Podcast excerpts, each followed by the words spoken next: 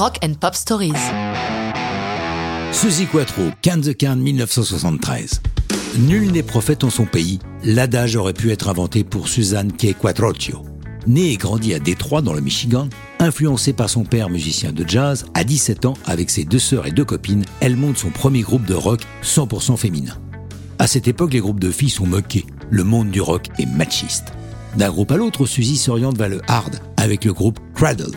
Elle n'enregistre aucun disque, mais elle tourne beaucoup à travers le pays. Pourtant, c'est chez elle, à Détroit, que le destin va frapper.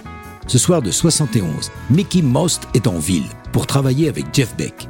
Il a un CV long comme le bras. Numéro 1 avec les Animals, Donovan, Herman Hermits, etc., etc. Dans cette boîte où se produisent les filles du Cradle, Mickey repère tout de suite Suzy et lui propose de l'emmener en Angleterre pour tenter une carrière en solo. Elle a 21 ans, hésite à peine, et la voici dans la Swinging London.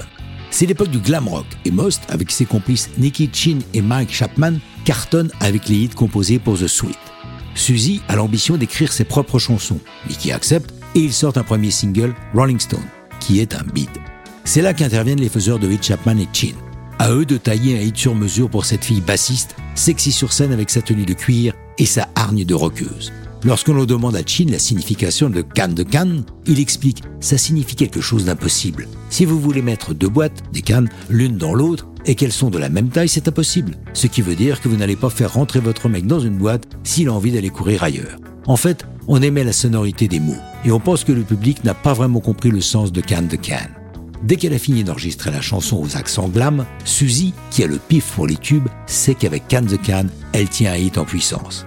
Pour la sortie du single, Most lui laisse composer le titre de la phase B, And Ya Something on It, ce qui n'est pas anodin lorsqu'un single se vend, l'auteur de la phase B, même si le titre n'a aucun succès, gagne autant que celui de la phase A, la différence se faisant évidemment avec les droits radio, télé et prestations live. Suzy devient numéro 1 au Royaume-Uni, en Australie, en Suisse, mais hérite d'une malheureuse 56e place aux États-Unis. Elle va connaître plusieurs autres gros succès, mais jamais au pays. Sa seule popularité américaine, elle la doit à son rôle de leader Tuscadero dans la série Happy Days. Mais elle a ouvert la voie du rock à de nombreuses filles, sa plus grande disciple étant Joan Jett, mais ça, c'est une autre histoire de rock'n'roll.